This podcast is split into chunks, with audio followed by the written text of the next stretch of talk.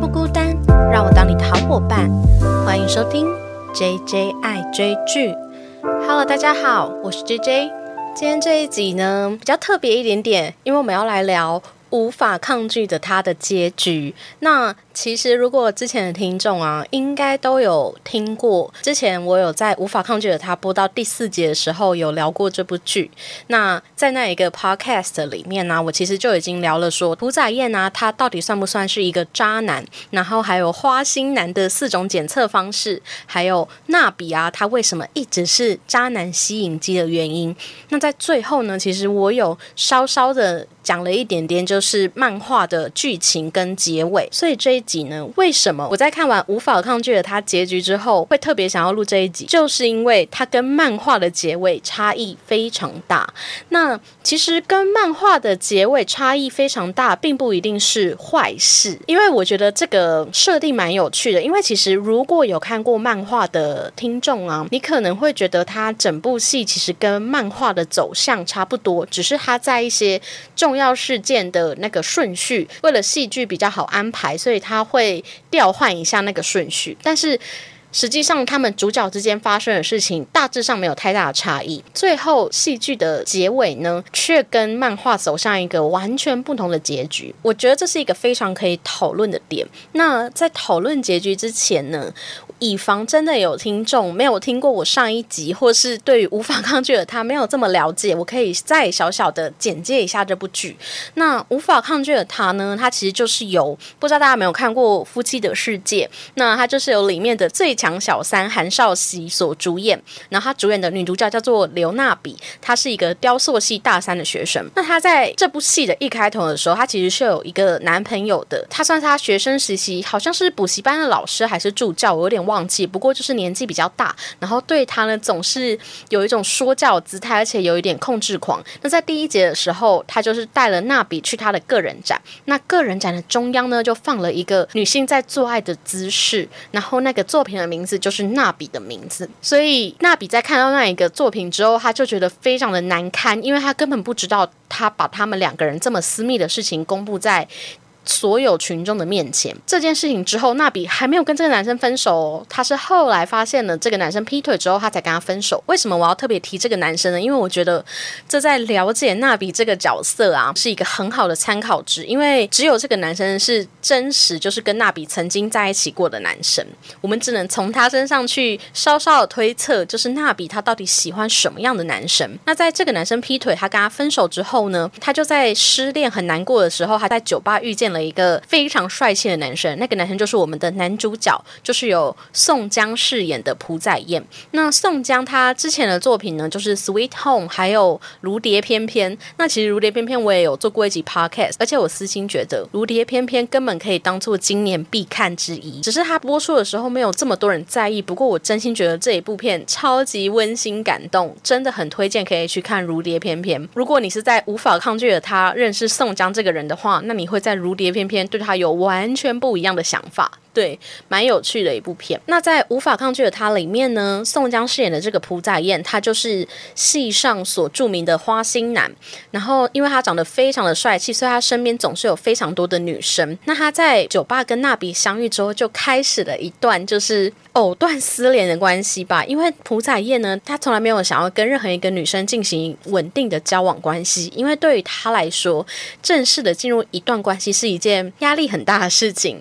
那他。到底对于爱情会有什么样的恐惧？我可以在后面再稍微的提到。其实这一部剧呢，其实就是在聊说，娜比跟载燕两个人相遇之后，他们发展出了一段床伴关系。那在我上一集 podcast 的时候，他们还是维持了这个床伴关系。第五集开始呢，娜比就觉得他其实跟朴载燕这个关系是一种让自己停滞不前，然后没有办法成长的那一种，让他觉得很挫折的关系。而且他一直受不了朴载燕想要跟他划清界限，然后并没有想要。认真看待他们之间的关系，后来开始他就决定跟朴载燕断绝关系。可是这整出戏呢，其实我看到后面几集，我真的有一点点追不下去，因为你很明显的感觉出来，娜比的确非常喜欢朴载燕，可是他又在内心里一直疯狂的抗拒这个男生，然后又不愿意面对真实的自己。前面你可能还会觉得啊，这样一个花心男不要也罢，就会觉得哎支持娜比离开。可是你在后面看到娜比的反反应的时候，你就会觉得到底够了没？你身边那些朋友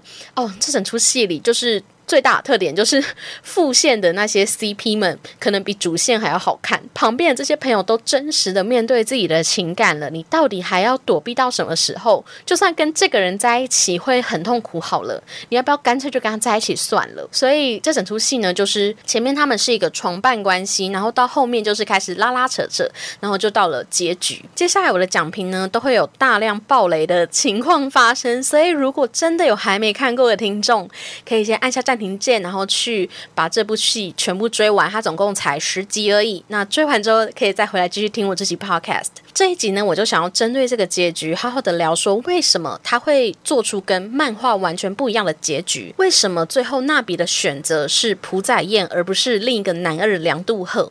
然后还有要如何从床伴关系转换成正宫？这是一个很困难的事情吧？最后呢，就是重新跟朴载彦在一起，到底？是不是一件好事？针对这个问题呢，我想要用我最近刚追完的一个韩剧，就是《来魔女食堂吧》，我也有做一集 podcast，有兴趣的听众都可以回去听。那它里面有一句台词呢，就是说：“绝对不要忘记你现在的痛苦，还有爱情带来的心痛。虽说忘掉心痛的感觉，重新陷入爱情，可谓一场悲剧。”这一句的台词呢，就是我看完这整个无法抗拒的他影剧版结局的心得。那从我这一句台词，我想应该很多人就可以感觉出来，我对这个结局其实是抱有很多疑问的。那在我刚看完结局的时候，我有在我的 IG 可以去搜寻 J J 爱追剧，我有发一篇就是关于结局的小小的短评。那下面就有一些网友就有留言说。就是他们觉得影剧版的结局其实很不错，这样子。那老实说，真的不错。我觉得为什么我会对他存疑呢？你可以从你喜欢影剧版结局还是漫画版结局，去看看你的爱情观是什么。为什么这么说呢？嗯，其实我私心非常非常希望所有的听众、所有的观众。都能够喜欢影剧版结局，因为如果你比较喜欢影剧版结局的话，代表你是一个对爱还充满希望的人。你的人生中可能还没有遭受过一些爱情的背叛，或是爱情的心痛的感觉。你的人生中可能从来都没有想过要可能在爱情中控制某一个人，或是去改变某一个人，然后感到徒劳无功。对我现在真的是字字血泪，但我今天仍旧没有要爆料我的爱情故事。但是呢，嗯，我可以先来聊，就是漫画版结局，应该有蛮多听众可能是没有看过漫画的。那漫画版结局呢，其实它真的非常的巧妙哦，它真的跟影剧版几乎是完全相反。就是漫画版结局呢，朴载彦他仍旧是维持他的渣男风格，那他就狠狠的伤了娜比，也跟娜比大吵一架之后，他们两。个人就再也没有联系，非常伤心的娜比，她依旧跟梁杜赫保持着一种好像有点暧昧的关系。其实娜比这个角色啊，我觉得到最后一集为止，她还是算一个很好的女孩。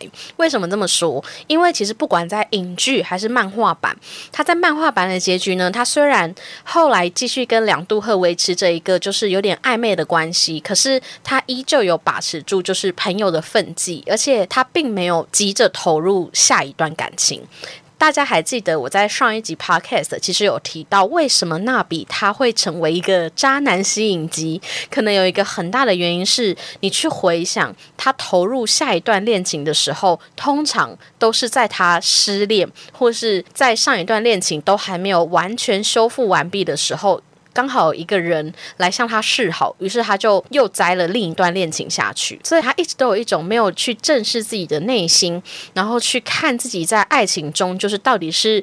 做错了什么，又做对了什么？所以在漫画版结局，其实我觉得他有解决娜比这个问题，因为他在他跟梁杜赫之间呢，其实有非常长的空窗期。他有跟梁杜赫说，因为他现在真的是因为上一段恋情伤得太重，那他目前还没有办法走入下一段感情，所以他是在跟梁杜赫两个人就是维持朋友关系很长一阵子之后，他才最后。决定接受他。那他在接受他那一刻，他们去约会，然后他就在咖啡厅，就是像影剧版一样，他跟朴载燕手牵着手经过了一家咖啡厅。在影剧版里面，他看见的是一个跟别人聊天聊得很开心的梁杜赫，可是，在漫画版里面呢，他看见的是跟别的女生聊天聊得很开心的朴载燕，而朴载燕又在用他一贯的招式问那个女生说：“你要不要来我家看蝴蝶？”对，所以其实，在漫画版的结局里面呢，朴载燕仍旧是一个渣男，然后还是到处的去找别人看蝴蝶。可是，在影剧版的结局里，他让娜比跟朴载燕在一起，然后让梁杜赫成为那一个他在咖啡厅错身而过的人。这其实这两种结局呢都没有不好。不过它代表了两种层面。如果你跟我一样会觉得漫画版结局呢是比较写实的，那我真的觉得你们大概都跟我一样，有在感情中受过一些伤害。可能也碰过像朴载燕这一种非常花心的男生。当你面对了爱情中非常残酷又写实又现实的层面的时候，你如果再来看影剧版结局，你会觉得这是一场。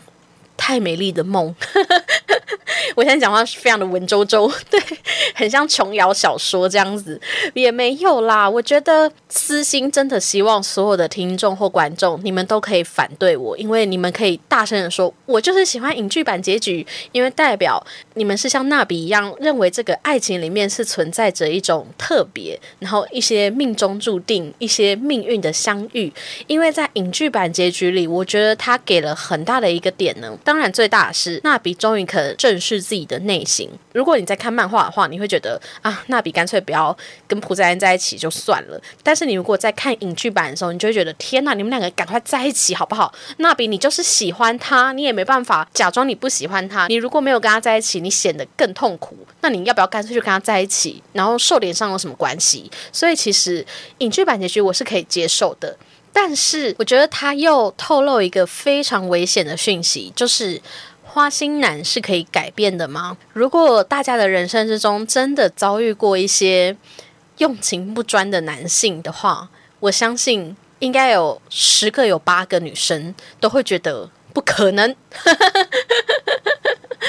可能，但是为什么我会爱上那个你明知道他不是只喜欢你的男生？就是因为很多女生内心还是会保持着，好啦，也许很多女生指的就是我本人而已。对，就是会保持着一种那个叫母爱吗？就是你会觉得我可能会是最特别的那一个，我可能是那一个可以改变他，把他从这种花心浪子的情场状况中拉出来的一个角色。就是有非常非常多女生都会保持着这种想法。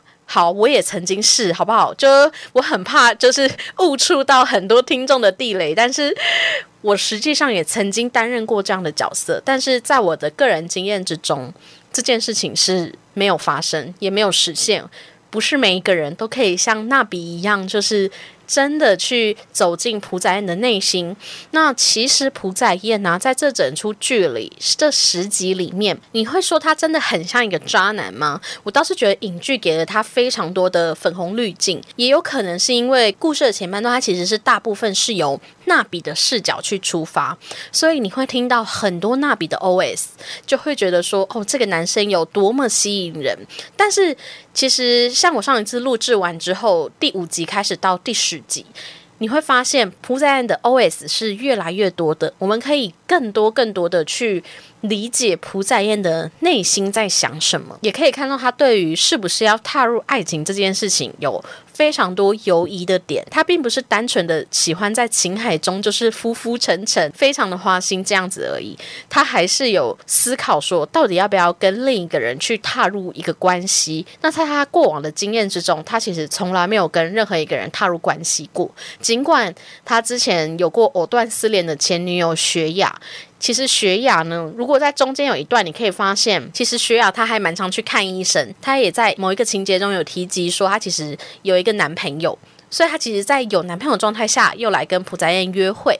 那当然，也许是因为雪雅她知道朴载燕就是一个不喜欢安定的人，所以她才选择跟他有这种开放式的关系。那他们俩到底是发生了什么事情，还是有什么样的背景？其实我觉得在影剧版中没有交代的非常清楚，但是你还是能够感觉到，对于朴载燕来说，雪雅人就是一个比较重要的人。但是这个重要在纳比出现之后，就整个改掉了。就是你还可以感受得出来，在朴在恩的心中。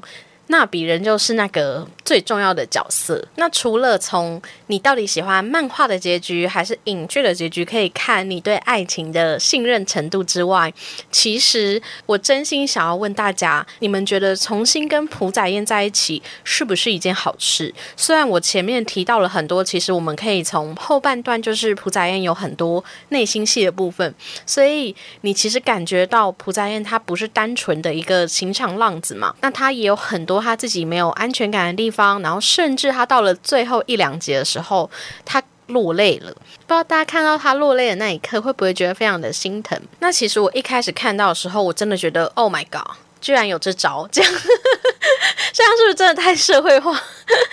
会不会戳破大家浪漫的幻想？就是实在太现实了。但是老实说，我觉得他让朴载英在最后一两集的时候开始有一些落泪的桥段，或是跟娜比讲话的时候眼眶会泛泪啊。我觉得其实也有一部分是去告诉大家说，朴载燕他开始已经在娜比面前去流露自己真实的情感，所以其实娜比也感受得出来，他也觉得啊。这好像跟我以前看的朴载燕不太一样哦，他不是一个只是隐藏自己内心，然后疯狂想要跟他划清界限，害怕跟他建立关系的人。所以其实我后来就觉得啊，好，他可以哭，没没问题，没问题。但是呢，我刚才前面为什么要引用来魔女食堂把那一段话？其实那一段话呢，是如果大家有看过那一部剧呢，它其实是个可以帮你实现任何愿望的魔女。然后里面有一个情场失意的女子，然后她来求魔女，让她跟她。交往多年的男朋友复合，魔女在实现她的愿望的同时，也跟那个女生讲了这段话，就是虽然说忘掉心痛的感觉，重新陷入爱情，可谓一场悲剧。就是我们不能否认，虽然朴载燕在后面呢开始去想要改变自己的人生，她想要尝试跟别人建立一个新的关系，可是。你也不能否认的是，他曾经做过这么多让纳比受伤的事情。不管是当时纳比就是消失一周之后，他在海边的民宿，然后遇到纳比，然后问他说：“纳比，你为什么要离开？”然后纳比说：“你有女朋友了。”结果他第一句话回他的是：“你在乎的是这个吗？”我想说：“哇塞，那然要在乎什么？” 就是 Netflix 有帮朴载燕做了一个渣男语录，然后其中这就是这一句。我觉得这一句对我来讲打击真的很大。哎，怎么会？这个时刻问人家说：“哎，所以你在意的是这个吗？那不然呢？他在意的是什么？”然后。除此之外，他做的那个渣男语录还有一个是：人一定要谈恋爱吗？要是不谈恋爱，彼此就不能变得更亲近吗？就是在于纳比想要问他说我们是什么关系的时候，就是诸如此类的。除了言语上的有非常多让娜比伤心的部分存在之外，甚至他还因为感情的问题，然后就有一个男生就跑来他们的学校，然后在娜比面前狠狠揍了朴在英一顿，甚至还闹到警察局去，或是不断出现的。这个雪雅的前女友。如果我是娜比的话，我觉得我是有一点点感情洁癖的人。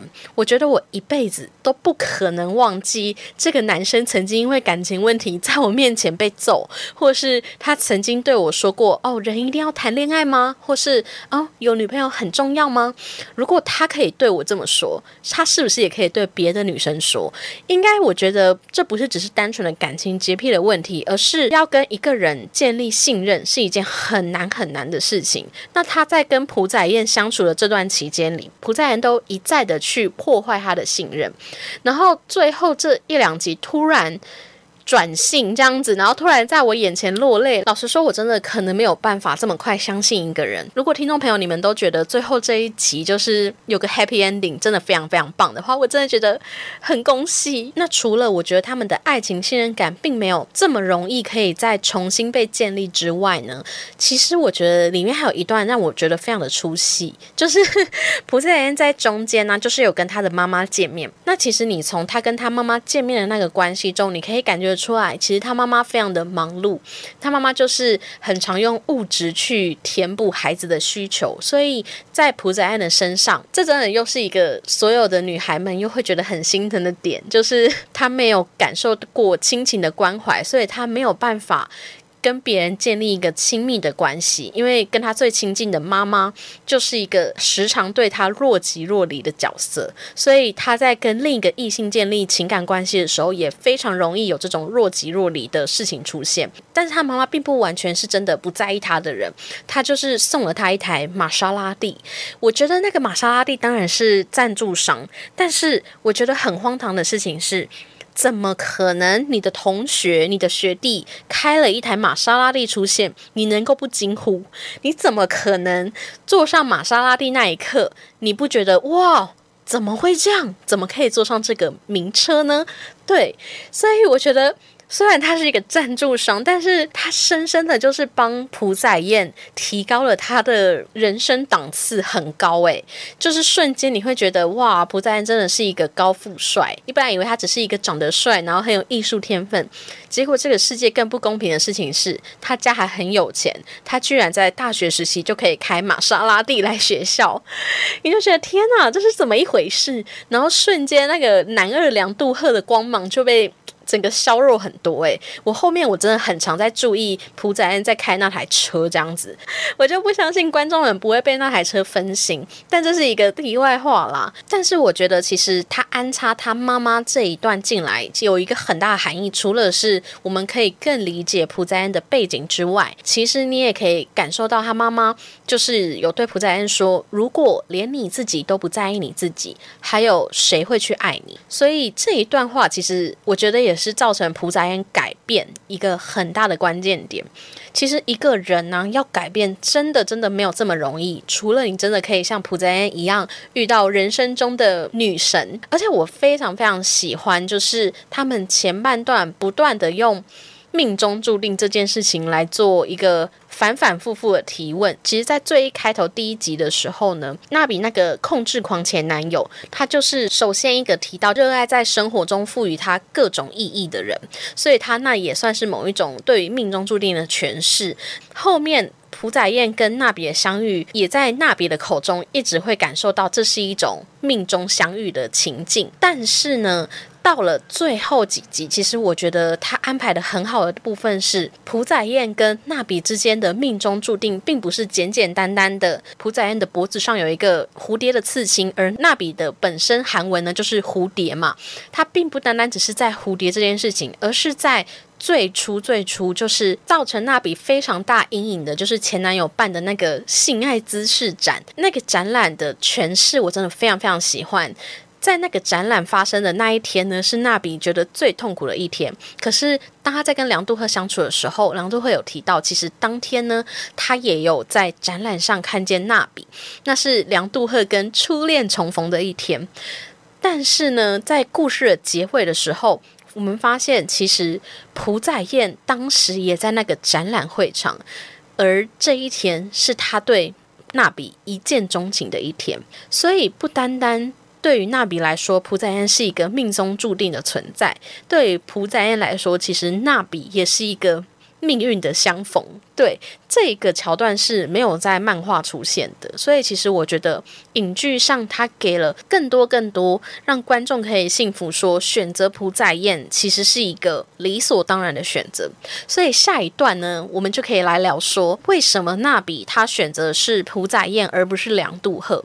其实我觉得梁杜赫真的是一个超级好的角色，诶，就是他喜欢上娜比的原因就是非常的纯粹，甚至他的初恋就是这么么这么。纯净的爱情，他又像一个守护型情人，就是像一只小狗狗一样，就是在娜比需要的时候，他都会出现。然后当娜比伤心难过的时候，他愿意当他的头号粉丝，而且他又长得帅，而且其实他的人设除了是一个知名 YouTuber 之外呢，他还自己开了一间店。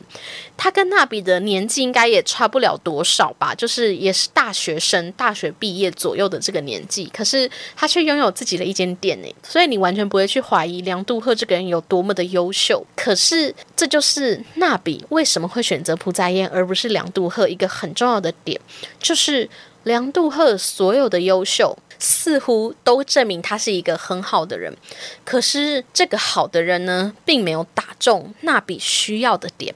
什么叫纳比需要的点？一直以来，我们都可以从纳比的作品去窥探到纳比目前的感情状态。那他前半段的时候，老师一直会说他的作品好像都非常压抑，然后没有去放开自己的情感。后来他为了要参加他们系上的艺廊展之后呢，他就拥有了就是一个学弟跟朴宰彦当他的。助手，那其实当他跟朴宰彦结合在一起的时候，老师就有提到说，你其实可以向朴宰彦多多学习。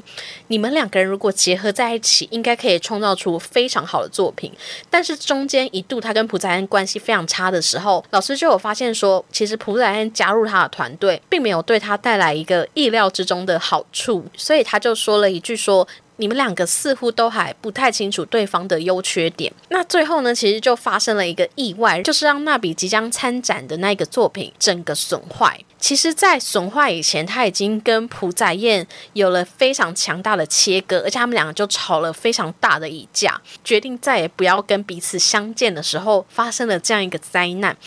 那朴赞恩这个时候呢，就是非常温暖的跟他说：“我们再来重新试一次吧。在帮你做完这个作品之后，我就会完全的消失。”最后呢，其实朴赞恩跟大比呢就完成了一个非常令人惊艳的作品。这个作品的诞生，其实也意味着纳比他开始放开自己的心胸，因为他那个作品就是一个天使的角色吧，然后他的翅膀是整个打开来的，仿佛可以接纳就是人生中所有的挑战跟。可能性，所以其实我觉得你要去看呃纳比的心境的话，就是从他的作品可以去窥探之外，他在跟朴宰安合作的方式，其实你可以完全感受得出来。朴宰恩其实就是完完整整的去弥补纳比所不足的另一半。他在纳比真正需要帮忙的时候，他可以适时的出现，而这一个帮助也是真正可以帮忙到他的。所以就相形之下，就像梁杜赫，他可能可以在纳比他的作品全毁的时候给他言语上的安慰，可是他并没有办法给他实质上的帮助。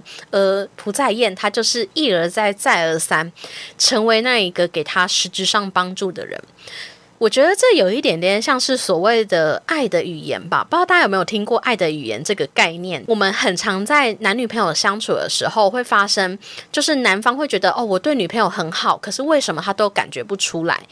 那女方有时候也会觉得说，为什么这个男生都不用我想要的方式对我好？爱的语言指的就是，其实每一个人对于。爱情的需求是不一样的。也许这个女生对于她来说，爱的语言是触摸。所以，当一个男生如果只是不断的用甜言蜜语的公式，或是买很多物质上的商品给她的时候，那个女生是感觉不到爱的。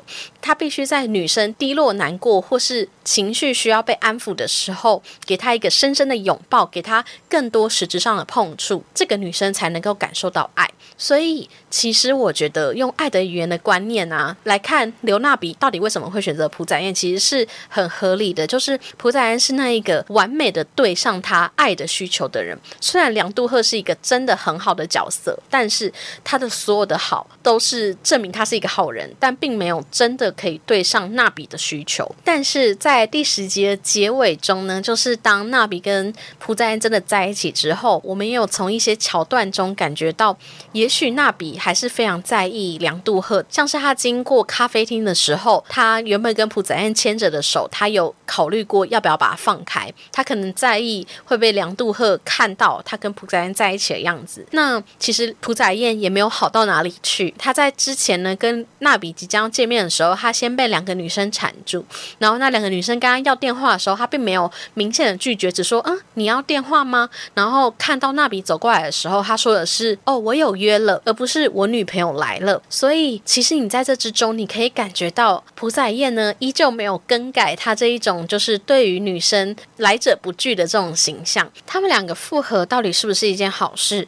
其实我觉得，如果看影剧的走向的话，我还是很支持他们两个在一起的，因为至少娜比她终于可以真实的面对自己的情感。对，但是现实生活中，我们就讨论到下一题，就是。现实生活中要把一个床伴关系转换为男女朋友这件事情，到底容不容易？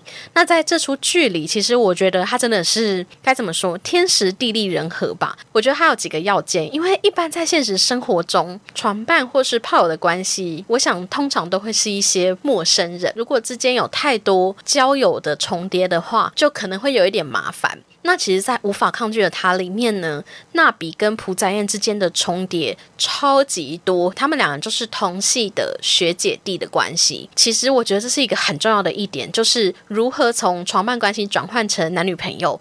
我是有列了四点啦。那第一点呢，就是生活的重叠度必须非常的高。尽管你们失去了这个床伴关系，你们还会是现实生活上的朋友。当你们还是现实生活上非常需要遇到的关系的时候，后，你们之间能够相遇的几率就很高，然后进一步了解彼此的几率也很高。那第二点就是。因为你们生活的重叠度很高，你们之间就会有很多鸡婆的朋友。其实我真的觉得朴彩燕跟娜比可以复合，真的要感谢他们中间有这么多朋友诶，因为其实他们中间那些同学都知道他们两个人关系好像不寻常，而且他们两个人好像也都互相喜欢。也许他们没有猜过他们是床伴关系，所以他们一直在他们两个人感觉在吵架的时候，一直想要当和好的那个角色。例如那个女女 CP 的小帅跟之婉，他们都一只算是有点助攻吧，就是小帅会跟娜比说：“我觉得你跟朴赞两个人非常适合彼此啊，这样子。”然后织完呢，甚至是行动上的去让朴赞跟娜比有相遇的机会。他们在海边的民宿办 MT 大会，这样子。其实 MT 大会就是让某一个团体更加团结的一个活动，有点像我们大学这种格宿露营的活动。对，所以其实他们生活中拥有非常多鸡婆朋友，会去帮他们制造和好的机会，还有重逢的机会。第三个呢，我觉得最重要的事情是，如果你真的想要跟你的床伴转换成为正宫的话，你们之间一定一定要像娜比跟宰燕一样，有过一个冷静期。娜比他清楚明白自己想要的是什么，所以他在一开头的时候，他其实就有决定要跟朴宰燕断掉这个关系。那当然，他前半段是真的想要断掉，可是也因为这个断掉，然后又不断的重逢又相遇嘛，所以他们才会有点藕断丝连。那在这个藕断丝连过程之中，他也不断的去聆听自己的内心，就是他到底是不是真的喜欢朴宰燕这个人。那朴载燕就更不用说了，他在娜比跟他失联一周。之后，他真的是心急如焚，而且其实我在看那个无法抗拒的他的时候，我就一直在想说，朴在燕到底是什么星座？那在他生日那一集的时候，我心中的小疑惑终于解开了，就是他是双子座。哇，我不知道大家有没有双子座的朋友，我自己没有跟双子座交往过，但是我有蛮多朋友是双子座，所以我真的在看那一段的时候，我都觉得哇，这真的是收服。双子男一个很重要的秘诀就是若即若离。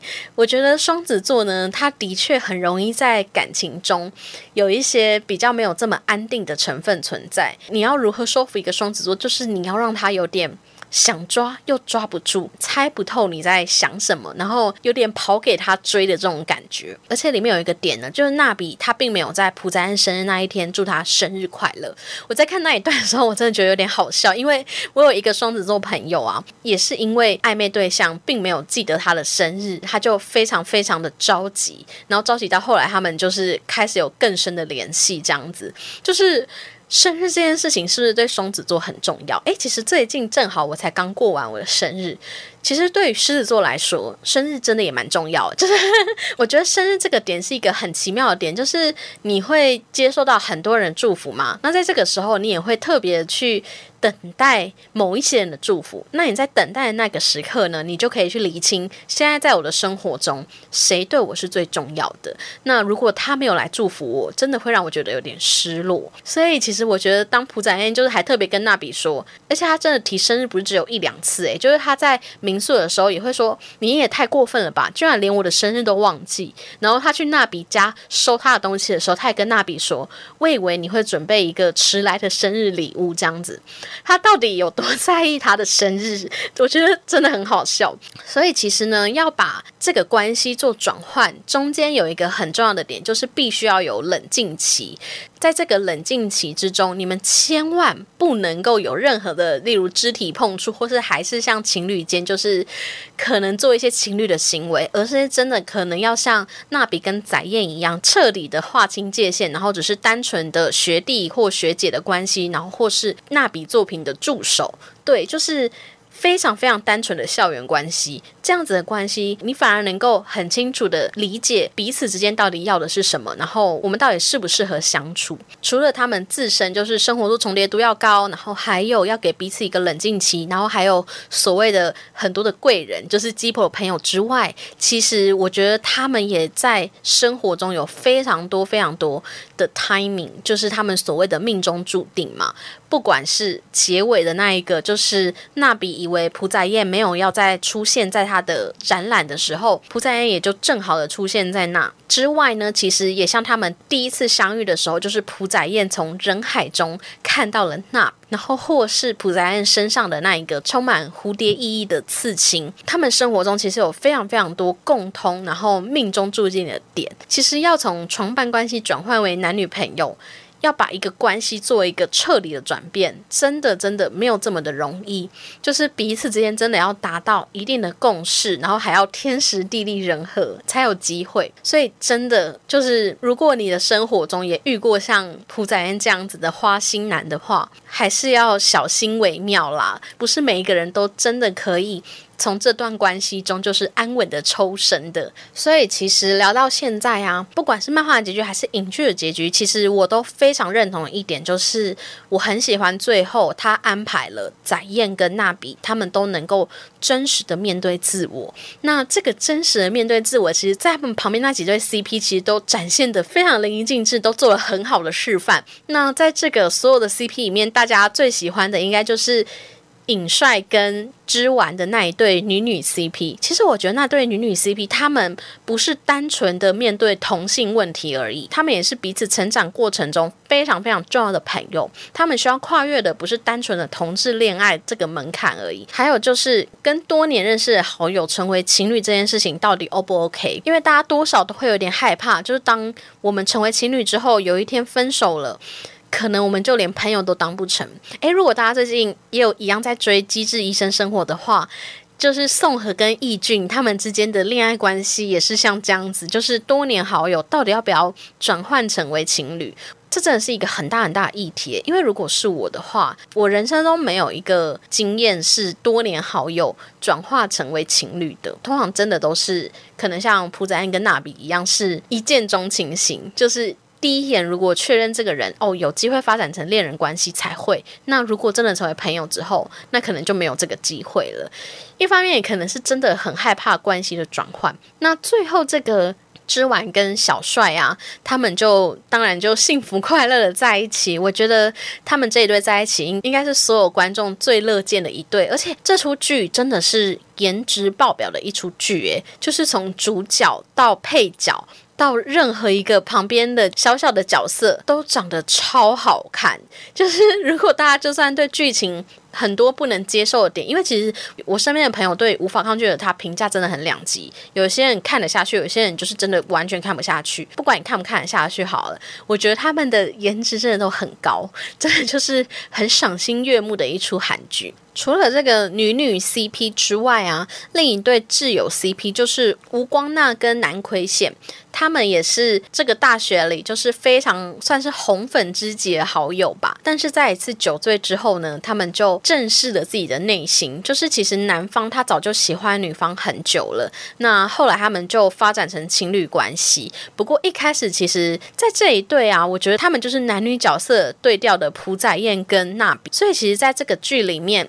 那个男生他有点像是那对感情比较认真的人，然后朴载燕跟吴光娜就是算是一点有一点玩咖心态的人，所以其实在这个剧情的中后段，朴载燕跟南奎贤之间的感情变变得很好，他会不断的跟南奎显就是咨询有关爱情方面的问题。我觉得他也是借由南奎显这个角色去了解娜比心里在想什么，然后也从南奎显这个角色去找寻踏入爱情的勇气，这样子。所以其实这对挚友 CP，当然他们也跟女女 CP 一样，必须跨越就是红粉知己的问题。那第二个呢，我觉得他们也是暗示。朴载燕跟刘娜比之间，他们这对情侣会不会发展成功？一个很关键的要素。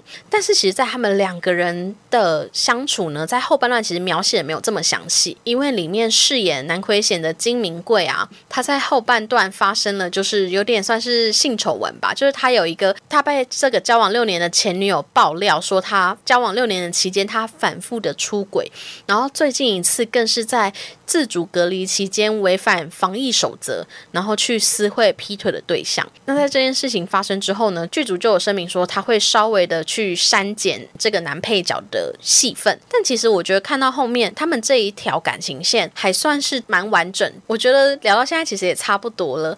其实无法抗拒的他，我觉得他会想要跟漫画有这么大结局差异呢，应该是在真的很想要带给观众一个观念是，尽管这件事情可能会受伤，或是充满了挑战性，或是会让你后悔。你也不要害怕，你就勇敢的去做吧。虽然我前面讲了很大段，就是我可能会比较能够理解漫画的结局，但实际上我对于感情方面呢，我应该也是跟影剧版结局是一样的，就是就算知道这段感情没有这么的完美，或是可能会受伤害，我应该也是会跳下去的那个人。对，但是我觉得大家要设好自己的停损点，这是一个很重要的事情，就是你不能让一个人。一而再、再而三的伤害你，只要你在这个人的身上得到了一次心碎、两次心碎、三次心碎，你就要知道什么时候要喊停。那不知道大家是比较喜欢影剧版结局还是漫画版结局？